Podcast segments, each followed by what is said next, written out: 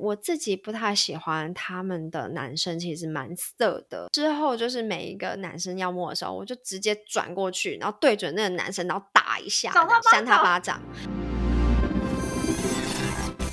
好，欢迎来到偏执太太。今天邀请到的来宾不但是人美心善，在网络上小有名气的空姐。我说她人美不是在乱讲的，她曾经有拍摄过航空公司的年刊，而且她的声音非常的好听。我们今天要跟她来聊聊，说她当初在泰国这边当空姐时候的生活。Hello，欢迎 Nina。Hello，我是 Nina，大家好。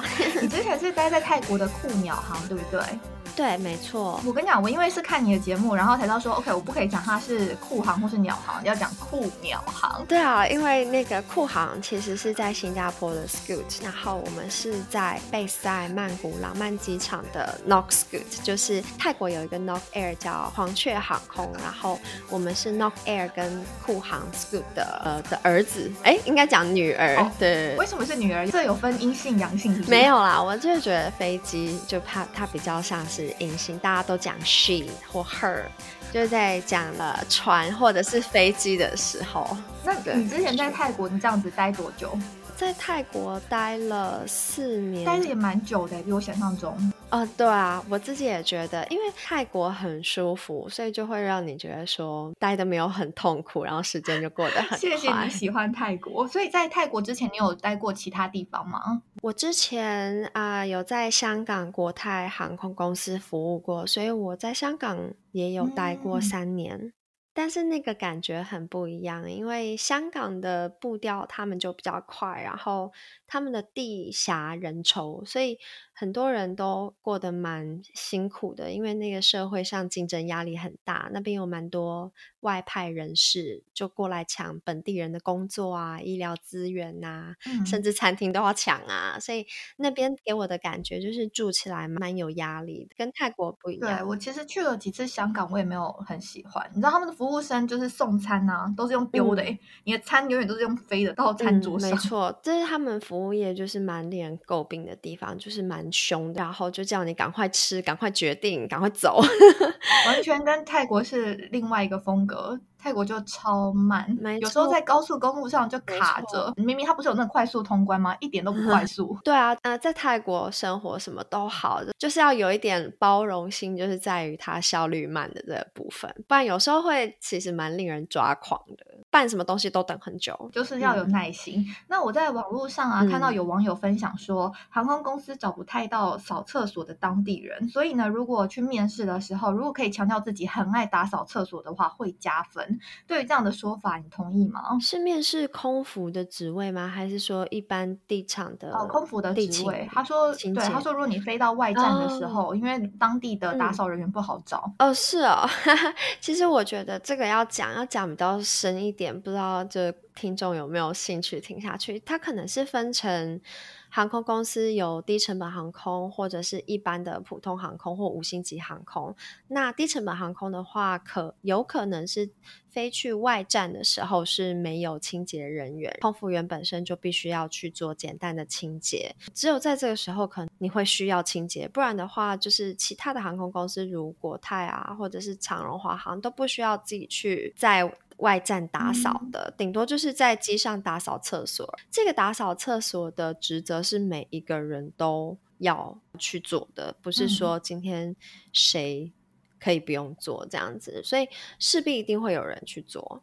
那所以他们要。特别喜欢打扫，我不觉得会比较有几率进诶，因为他进来的话，空服员的特质其实不是在于你很爱清洁，或者是说你很喜欢打扫。空服员的特质可能是外向啊，或者是友善啊、热情啊、效率快啊、机灵啊、口条好之类的。然后每个人的服务特质都不太一样，但是如果你说很喜欢打扫，他会请你自己去转去。机场机场那边当那清洁人员吧。如果你很爱打扫，你应该不是来当空服员，你应该是做去做清洁人员才对。哦，哎，那如果照你这样讲话，如果本来他的工作经历曾经在餐厅当过服务生，你觉得这样会比较有连接吗？嗯，这样子会很加分哦，因为我之前在国泰啊，或者是在以前复兴航空的时候，都会遇到我们的同事，他们是从鼎泰丰的服务生转过来的，或者是高铁的。啊，车站服务员转过来，或者是有些人是在一零一的观景台专门接待外国客人，帮他们做导览的这些，只要是面对面与人接触、与人沟通的服务业的性质，基本上考官。都会是加分的，哎，这还蛮合理的，因为我有呃鼎泰丰的朋友，然后据我所知，他们有些就会希望说之后往空服方向走，那我会觉得这个连接性也蛮强的，就是你等于只是说换个环境工作嘛，但是对，但是服务客人的那个态度，还有一些应该要 skill set，就是以技能来说的话，我觉得是蛮相近的。对，考官可能看重的是，不管是你是在哪一种服务业的性质，他们可能看重的是。你遇到奥克，因为你会是第一线的接触人员嘛？那你遇到奥克，或者是你资源不足的情况之下，你是怎么样子去啊运用你的应变能力，然后去解决这件事情的？我觉得这对于啊航空公司空服员来讲，都是一个蛮重要的特质。嗯，还有没有？我忽然想到，就是以前我一开始的第一家航空公司是复兴嘛，然后那个时候我猜我应该也是因为大学在星巴克打工的经验，所以才有点就是可以写的服务业的经验这样。哎，那你有写说你会游泳吗？会游泳可以加分吗？没有哎，因为不管你会不会游泳，你都要会游泳。如果应该是这样子讲，就是你不会游泳的话，他们把你招进来，你不会游那是你的事，他们可以把你刷掉。哦，对啊。那人家因为你刚刚讲到说面对奥克的能力这个部分很重要，那我想要听一下，就是说你有遇过奥 K 吗？然后你是怎么处理的？该怎么讲？我是觉得说，有时候服务 OK 的时候，你必须要想着自己也是一个人，自己也有人的尊严，所以你不能有一些航空公司会什么以客为尊啊，或者是。嗯，怎么样的？但是我自己觉得，如果是遇到飞行安全的方面，是没有这种以客为尊这种东西。就是你还是，就算你归为客人，还是要遵守就是航空法的规定。这样，我之前有遇过一个在中国来的旅客，他们在我们做飞行安全示范的时候，不是要套救生衣吗？然后要学着怎么样手动吹气，或者是拉那个 inflate，就是吹气那充气救生衣。结果那个人他因为坐在很后面，然后我们后来才发现他在我们一边示范的时候，就一边把他自己的救生衣从底下拿出来，然后套上去，然后吹气，所以那个东西是已经不能用了，而且他的座位底下也少了那一个救生衣，所以那个救生衣其实是。要其实是蛮贵的，所以我们必须要跟他发钱处理这样子。万一那一架飞机真的有出事的话，他还是需要逃生，所以我们还是得给他一个新的啊干净的救生衣，还没有拆封过的。我可以问一下，那所以那救生衣大概多少钱？记得吗？那救生衣我有一点忘记，我可能会说是六千块美金，但是我不太确定，我有点忘记了。对对对，我有点 忘记。天哪！机上的东西都蛮贵的，我有点忘记是多少钱，但是反正就是哦，我记错了，我们是罚金是六千块钱，六千六千泰铢。但是就剩一本身多少钱我忘记了，六千泰铢跟台币就差不多嘛，因为泰币台币是差不多一比一。对，没错。然后我记得那个时候那个客人就不愿意给钱，他他就拿中国来压我。我那时候在泰国酷鸟航工作，然后我们要飞回去中国。好，我们就当做他是个人行为好了。就是那个人他不想付那个六千块钱泰铢，然后他就跟我讲说，他飞了中国大大小小不同的航空。公司从来没有遇到这种要罚款的东西。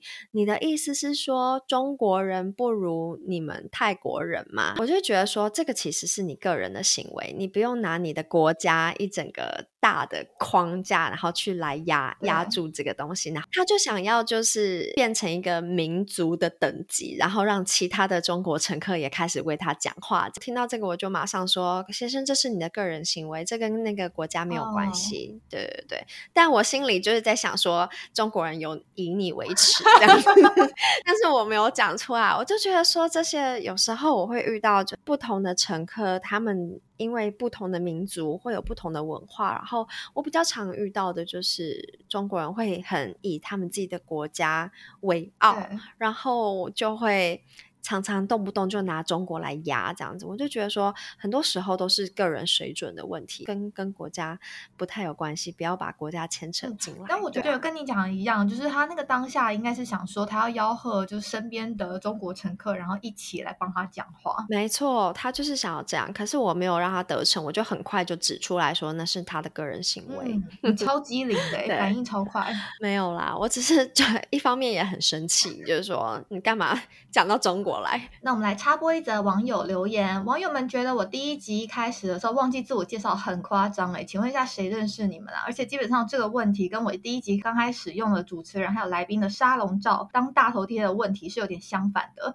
嗯，大头贴呢的部分是因为我忘记自己在网络上不红这件事情。那忘记自我介绍呢的问题点在于我把观众当做自己的老朋友，然后以我们已经认识很久了，就开始在那边侃侃而谈，进入主题直接聊。那就趁第今天虽然已经估计我已经录超过十集了，我要来稍微的自我介绍一下。我是在曼谷教音乐的台湾人。所谓的教音乐是指钢琴跟唱歌。那唱歌的话，先前在泰国带过两个合唱团。那讲到带合唱团，其实我还蛮喜欢带的。主要原因大概分成两个部分。第一个部分是因为我喜欢跟人有接触的工作。那合唱团一次就是接触三十几个人嘛。第二个部分的话，是因为教合唱团的话，可以自己编写和声。虽然编写和和声的时候，这个时间是没有钱拿的，因为我们音乐老师是算钟点费嘛。但是在创作这一块的话，我其实还蛮喜欢的，然后觉得这是一个很有成就感的工作，有种把自己小孩生出来的感觉。嗯，目前关于我的部分，其实还有很大一块，但碍于今天的来宾呢的经历也很精彩，让我们把更多的时间留给 Nina。那 Nina，我知道你在泰国这边工作过嘛，所以你觉得，其实不止泰国，你也在泰国，然后在香港也有工作过，你觉得这几个地地方还有台湾也有这几个地方工作上文化，你觉得有什么不一样的地方吗？就像刚刚有带到一点点，就是我觉得香港那边社会竞争压力比较大，然后嗯资源比较少，但是很多人争嘛，所以他们呃整个社会给我的感觉就是他们那边人们过得比较有压力，比较不开心，而且呃香港那边物价也很贵，但是他们。蛮国际化的，因为他们是一个像亚太的金融重镇嘛，所以你可以在一些比如说 SOHO 区啊，或者是中环区那边可以吃到很上等的餐厅啊，或者是从事一些啊欧美流行的活动或 events 这样子。那泰国的话，其实。又有不同的国际的感觉。那边因为观光也很发达，哦，物价也很便宜，就比台湾还要再便宜。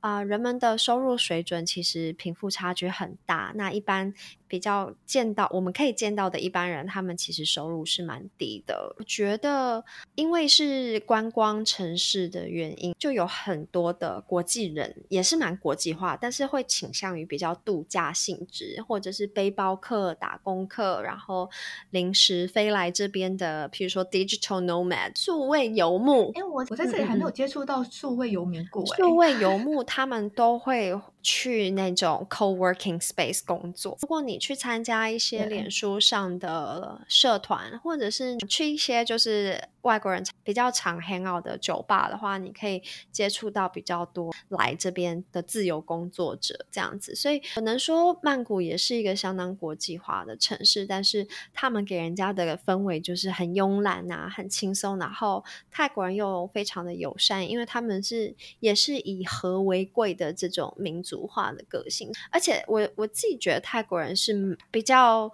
不直接的，他们很有礼貌，所以当他们在啊希望你做一些事情的时候，像我自己就有感觉到，就是啊香港。国泰的文化，因为他们是一个非常大的公司，所以很多事情都要明文规定，就会希望你直接照做，就没有什么另外的原因这样子。他们就很 straightforward，直截了当的跟你讲，你就这样做。但是泰国的航空公司酷鸟航那个时候还是一个比较小型的区域型航空公司，我们又是外籍组员。那时候一开始进去的时候不太了解他们的文化，然后我有时候可能就会穿就是露肩的衣服。虽然是很热的热带国家，可是他们的女生其实都会穿。遮蔽的，对，就是会穿短袖或者是长，even 是长袖，高领啊，但是对短袖或长袖，所以就我比较少在办公室的时候会看到，就是他们有露肩出来。然后我记得我那时候穿了露肩的衣服来去报道的时候，因为我就觉得我就泰国就很热啊，但是他们就是用那种非常间接的方式去暗示我说，就以后不要穿这种。露肩的来公司，他们的 dress code 确实是算是说有规定啦。例如说，你去酒吧的话，你也尽量不要穿拖鞋、短裤。嗯，对啊，我觉得穿拖鞋、短裤，这在比较高级的酒吧都会有这种规定。但是我其实是想要表达的，就是他们的人他们会比较不喜欢直接的冲突，会比较喜欢绕过一层，然后跟你讲。去达到他们要讲的事情，所以有时候像我很迟钝，就比较神经大条。他们讲了很久，我都不知道他们的意思到底想要告诉我什么，所以有时候还蛮困扰的。但我有越来越就是了解他们的民族个性，就觉得很可爱啊。像香港人分秒必争，他才不会就是花时间跟你讲绕一圈，然后就为了让你比较舒服一点。呃，我有一个朋友，他也在飞，他在台湾的航空公司，然后就那时候有讲到说，他的印象中，例如说我们。印象中日本人是不是很勤劳？然后泰国人就相对比较懒惰。但是呢，他在呃工作时候遇到的又是不一样的情况。他说，嗯反而日日籍组员会有点懒散，然后把事情就推给你这样。但是泰国组员反而很勤劳、很亲切，然后服务态度很好。我那时候是蛮惊讶的，他这样讲的时候。嗯，我觉得有时候还是要看。个人对对啊，对，就是也是有时候是个人，对，也不是说完全一个国家的样子。就像你讲的，这是个人行为，对，个人行为应该是说民族性是有，但是个人特质也还是要考虑在内。像我之前还没有来泰国的时候，也是有听说啊，泰国，因为我们国泰的泰国组员就是可能也是比较啊，因为他们就只有飞香港曼谷这一条线，还有。呃，曼谷到其他的印度的一些城市，或者是东南亚的一些城市，然后他们就会比较懒散一点。这我也是听说，但是后来我去泰国的时候就发现，为什么他们做事懒懒的，是因为他们的天气真的太热了。如果你那时候就是这么热，然后还这么积极的话，你会流很多汗，所以就消耗太多能量。对，是消耗太多能量啊！泰国真的很热，所以他们就是会说啊，撒白撒白，秋秋这样子，就是叫你摘烟烟，你慢下来，这样比较不会热。所以呃，与其说是懒惰或者是懒散，我。我后来就比较觉得说，这就是他们的一个个性，就是这样子，以至于他们不管飞到中东或者是飞到香港来服务，那那个民族的特性还是会在这样子。所以我觉得要以不同的面向去看这件事情。那日本也有可能就是不一样，对啊，跟个人特质也是有关。对，个人特质也是有关。然后一般来说的话，在赤道附近的国家都比较热嘛，所以他们会有那种比较懒散的性格。我觉得这也是可以理解跟想象的。对啊，你到那边就会想要 slow down，就是慢下你的步伐来。对啊，我还蛮喜欢。那你平常这样都飞来飞去，你经历过这么多国家，你可以分享一下，在你喜欢或是讨厌东南亚的哪些地方？因为刚刚大部分分享就是你在泰国你喜欢泰国的地方嘛，就是你觉得这边的人很和善啊，然后生活步调比较慢。你有没有有没有哪一些部分让你觉得真的很受不了？他们的效率满满的，有时候在银行为了办一件事情就花上半天，或者是移民署、移民局那边去 renew 更新我们的工作签的时候，也是会花上数个小时的时间。你才数个小时，我们都要花一整天呢，然后 paperwork 超，没错，没错，不晓得，就是我觉得他们的官僚很慢，因为那个时候数个小时，是因为我们的航空公司泰国的嘛，他可能有一些管道啊，他们就派了一个代表人，可能是有一些 agent，就专门在处理这件事情，然后他们会塞钱在那个文件里面，然后就对会要处理比较快一点这样子，但处理比较快也是还要等上数个小时在那边。我相信我们不需要出面的，他们都已经帮我们处理好了，但是我们还要出面在那边签名或验证的，就是还是要等上数小时。这是我觉得泰国人效率很慢的。地方，然后再来，我自嗯己不太喜欢他们的男生，其实蛮色的。他们在呃夜店的时候，因为我在中东或者是香港，然后台湾都有去过他们的夜店玩嘛，然后我发现泰国的夜店男生、嗯因为很挤，他们不只是靠过来，他们会直接去摸你的屁股，被摸一次，对我被摸很多次哎、而且我不是穿什么短裙或者是什么，我就只是穿一般的洋装，但他们不管能不能摸到真实的肉，他们都会想要摸你。就第一次的时候我被吓到，第二次的时候，因为实在是发生太。频繁了，就是每一次去夜店都一定会被摸，然后我就觉得说我在其他国家都没有遇到这种情形，然后我觉得泰国男生就是借酒壮胆装，疯，对，借酒嗯装疯，然后借酒壮胆。之后就是每一个男生要摸的时候，我就直接转过去，然后对准那个男生，然后打一下，这样扇他巴掌。赏他巴，掌，我就直接扇他巴哎、掌。你真的很凶哎、我天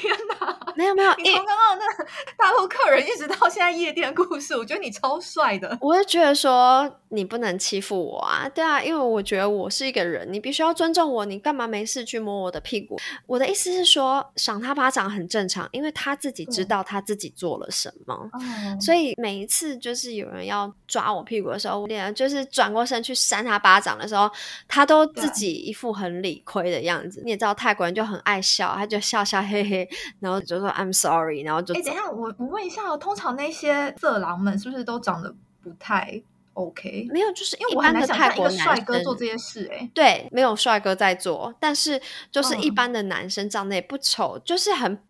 我不知道怎么形容，就是普通的泰国男生啊，就他们想要就是捏一把，那就就捏。但是我通常都不会给他们，我不管别的女生是怎么样，但是我自己觉得我被冒犯，我哦就是值得被打。就我觉得好笑的是，他们自己知道他们自己做了什么，然后他们会说 I'm sorry，然后笑一下，然后就就走这样子。然后哎、我跟你说，那我要分享一下我在韩国的时候，因为嗯这种事情我在泰国反而没有遇见过，是去韩国夜店我会吓到哎、就那时候我也才去一个晚上吧，那个晚上我就觉得天啊，那个夜店里面每个男生都这样子吗？他们就是会靠过来，然后嗯 就是有点像是你知道他已经用有点下半身要顶你，你就是边跳边顶你的那个状态，我觉得很恶心。对，超恶心的。但是我就想象说，天啊，如果我像你一样这么狠，就是直接这样一巴掌赏过去，不知道韩国的民族性，他们是不是会更小灯熊皮？我不知道哎、对，因我为韩泰国是相对嗯比较和善的国家嘛，对就这边的风俗民情，但说不定韩国人就很对爱顾面子，他说不定整个就是会大爆炸。那你那时候有做什么特别的事？我那时候，我那时候拉了一个我觉得看起来比较正常的男生，然后我就是故意就是让他帮我挡这样子。哦，原来如此。我是跟我妹去的，然后我妹自己也招架不住，所以你也蛮聪明的欸，拉。只能够拉一个看起来比较正直的男生啊。嗯嗯嗯嗯，对啊，其实女生蛮吃亏的，在 night club 里面。对，嗯没错。好，那我再插播一则网友的留言，就是这位网友呢，他说他想知道说大家都怎么得到男朋友的。他已经再过五年就要三十岁，也就是他现在才二十五岁，我不知道为什么会有这样的烦恼。他说 他学生时代因为太专注在念书，然后加上个性有点小古怪，只有遇过一次小感情，最后就是没有下文。他觉得他自己的外表算是普妹以上，会打扮也爱时尚的那一种。但是因为朋友圈不大，所以都是表面认识的。他现在工作之后，他学他想要来谈谈恋爱了，可是根本就没有遇到任何呃对眼的，或者是他觉得没有机会。他想知道说大家是怎么样交到男朋友的。我承认，因为我已经脱单了，就是我已经结婚了，所以接下来的话听起来很像风凉话，但是我还是很想讲，因为目前心境真的是觉得说，其实单身的话也是让可以过得很精彩。那外面的人他们当然会很执着，想要跳进爱情的坟墓，但是我觉得单身有单身的美好，结婚也有结婚后这种安稳生活的美好。所以不管怎样，我觉得能够。当下活得精彩比较重要。那刚刚你讲说，就是你想要脱单，我可以理解。毕竟生活只剩下工作一个重心的话，是还蛮枯燥的。从你的留言看得出来，你已经用过交友软体，然后呢，你也靠朋友介绍这两种管道来接触其他的可能性。那我想提供另外一个管道是婚友社。嗯，我在结婚前我参加过婚友社，这样那时候是因为我朋友他想要投资这个产业，然后叫我去，有点像是当庄脚。可是当然那时候我是单身呐，我觉得在婚友社的状态的话，就是它品质会比较软体还要稳定。嗯，因为大家都可能就是真的想要去结婚，所以才会，或者大家真的想要认真的交往，所以才会去参加这样子的性质。然后呢，第二个是能够大量跟别人面对面接触，因为如果像交友软体的话，大部分就是你划划划就划掉嘛。那这个话是可以跟别人面对面接触聊天这样。那呃，Nina，你有什么你觉得可以脱单的方法吗？哦，我我之前也是单身了七年八年左右，这么久。嗯，就是我一直都有一些，比如说 dating app 的约会对象啊，但是到最后都嗯没有正式的成为很 formal 的 relationship 这样子。然后我是回台湾之后遇到啊，我们以前是同一个公司的同事，就是在深浪，然后才认识我现在的男朋友的。然后那个时候。啊，单身七年，到第六、第七年的时候，我甚至开始怀疑说，我的年龄是不是真的变成很难找到男朋友了？这样子，然后还是说，在我这个年龄的好男人都已经结婚了，这样子就会耶。但是到最后会产生一些，对，会有一些自我怀疑，但是。就像啊，Pervia 刚刚讲的，单身的生活其实有单身的好，就是其实我在泰国或者是我在香港的生活是很精彩的。就是你一个人的时候，你可以随性去做自己想要做的事情，而不会有另外一个人反对你，或者是你必须要跟陪着他做一些事情。我不是说，就像我不是说现在男朋友不好，他现在很好，就是好像也是在讲风凉话。但我的意思是说。就是你不会有那么多顾虑啦。每一个人都会想要去想望，对，每个人都会去想望，就是不一样的一个平行时空。我现在在做什么这样子？那我觉得那时候我也很心急，但是我真的觉得，就是遇到这个男朋友之后，我真的是觉得缘分是。嗯，急不得的，就是他会在你最意想不到的时候出现。这句话听起来也好 cliche，就也好 好老旧。不过爱情电影，可是我真实的感觉就是这样。然后，如果你真的想要。认识多一点人的话，你才会有选到自己喜欢的人的可能嘛。你当你的基数越大，你的可能性就越大。那可能你可以去看看你自己的兴趣是什么，然后去 join 他们的脸书社团，或者是他们有实体活动，那你也可以去参加，然后借此去寻找说跟你有同样兴趣的人，然后从中。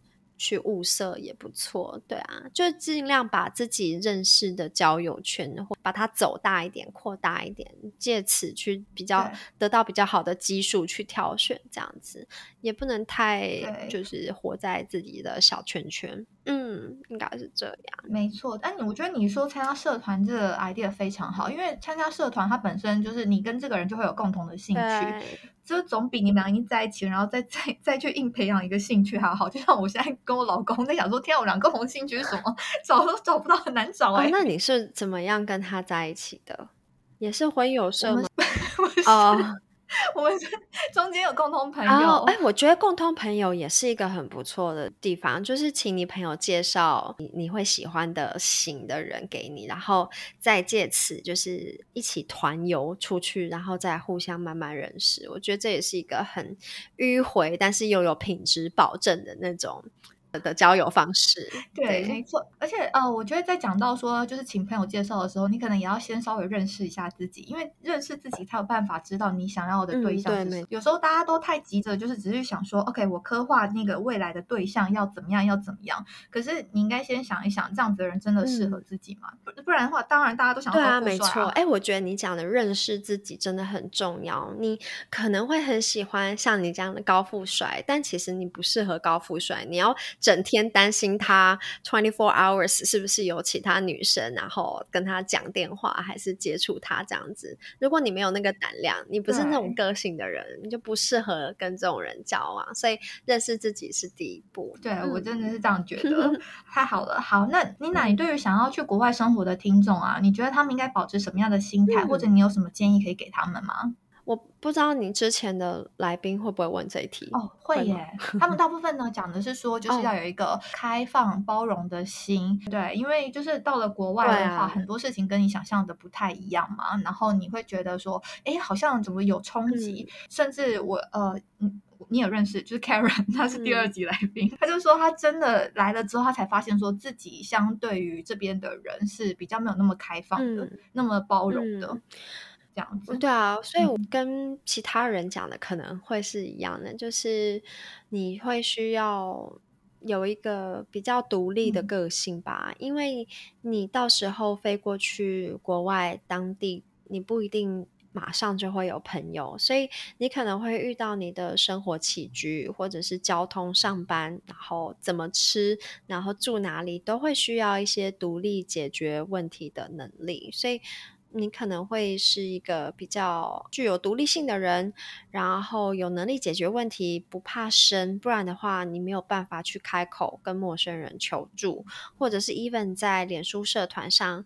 嗯，你可以去寻找，比如说你今天要 locate 到新加坡，那你可以在脸书社团上面找说新加坡的台湾人，或者是台湾人在新加坡这种社团，先去结交几个朋友，或者是说先去那边发一个声，然后让他知道说哦，你进去这个 community 了，然后你。可能以后就是他们的一份子之类，在那边去求援。哎，所以你真的有这样子，就是结交到朋友过吗？有啊有啊，就是的社团里面，嗯。对，因为那个时候我去泰国之前，我就已经租好房子了，是在台湾人在泰国的脸书社团上面找到我当时的房东，他也是台湾人，然后他就租给我们这样子，所以我觉得很幸运，是因为在国外的啊台湾人或者是同国家的人会有一种想要互相帮助的感觉，因为大家都是异乡人嘛，所以我觉得那种团结的情绪会比比较强。也比较紧密一点。哎，可是好这一块的话，我必须就是我有我有不一样的看法。嗯，你说在国外的台湾人会比较团结，我看到的我倒觉得有时候有一些状况就是太信任别人，然后呢，尤其在做生意的时候，我反而觉得台湾人 有时候会吃台湾人的便宜，占有我有听过，但是。我们会把它公布啊，那他就 他的那个什么信信用额度就会对他的信誉就会就会下降，对啊。如果你不怕就是被人家公布说哎这个人偷了我的钱之类的，你觉得你的名誉受损没关系，你就去这样做啊。只是我这种人真的很不可取，就是欺负台湾人的人。尤其是在在异乡，但我的意思是说，generally 就是大家都是蛮好相处的，然后也很愿意帮忙。然后，如果你自己要去外面求生，呃，去外面生活的话，你最好就是先在上面先找到一些社群，然后以便你有什么。问题的话可以及时发问，然后就会有人帮你这样子。再来，我觉得语言还是要稍微学一点点，不要带着排斥的心态。比如说，有些人会觉得说啊，东南亚啊，就是呃东南亚劳工啊，或者是说，even 你今天对啊太老啊，或者 even 你今天因为要外派，然后去缅甸啊，或者是柬埔寨之类的，不要觉得说自己高他们一等，因为你现在是在他们的社会里面。啊，在他们的环境中生存，所以你必须要给他们一定的尊重，不然的话，其实人家都可以感受到你对他们的的态度是什么样子。那我觉得泰国人还蛮好相处的，然后你只要跟他们说一点泰文，他们都会非常开心。对他们就会说哦。不踩呀！哎，不是不是不是不踩哦，我都忘记了，不踩呆了哦，这样子。哦，对，不踩呆了，对，就是说你会讲泰文哦，然后就很开心，觉得外国人会讲他们语言。对对对，所以我觉得展示一点诚意啊，就是学习当地的语言，就算是一点点都好，就可以让你就是立刻拉伸那个当地人对你的。友善程度这样。那妮娜你自己也有在经营 podcast，然后我跟我老公有时候也会听，因为你的声音真的非常好听。我相信听众到现在应该有被数码到。那你跟大家分享一下你的节目内容。我的节目叫您好，欢迎登机。那我自己一直都是空服员，直到那个 COVID nineteen 把我带回台湾之前。那我自己有感于每一家航空公司的空服员的年假制度啊，或者是升迁管道都不太一样，然后风格也不太一样。所以，我这个节目就是来介绍各个航空公司。的台湾空服员，然后请他们上节目来谈谈他们自己服务的航空公司大概是怎么样的性质啊、文化制度啊、上班的趣事等等。那偶尔也会邀请就是机场单位的一些专业人员上来介绍他们的工作，比如说飞航管制员或者是航勤员之类的。这样子一方面可以补充一下我们空服员的知识，因为我觉得工作不只是就是知道自己的事情就好，然后。同时也要知道这个产业的动向，然后知己知彼，这样子工作起来会更顺利。那当然也很欢迎，就是喜欢航空业的朋友来听听这样子。哎，所以这个产业的动向，因为现在因为疫情的关系嘛，所以航空业的话，因为我知道去年其实航空业砍了蛮多人的。那目前感觉上。嗯，就是因为像疫情，现在大家也慢慢恢复了。据我所知，欧洲好像已经可以到处飞了这样子。那所以，所以目前航空业的景气，你有感觉它慢慢回来了吗？嗯，当然有，就是很明显的复苏的情形。因为现在开始有很多，也不是说很多，但是慢慢的陆续有出来航空公司开始重新招募人才的消息。因为之前他们因为疫情关系，就是让很多人放无薪假，或者是甚至就直接解雇，所以他们现在正在招人回来。他们的意思就是暗示说，哦，之后他们很看好，对于后面的呃疫情的呃发展是很乐观的这样子，所以觉得到明年吧，二零二一年年尾已经有这种趋势，但是。二零二零年会有更多就是航空业或者是呃旅行观光业复苏的迹象，因为那时候疫苗的覆盖率应该也会越来越多，所以希望各个政府都可以慢慢的去解禁、开放边境。期待期待，太开心了。对啊，对啊。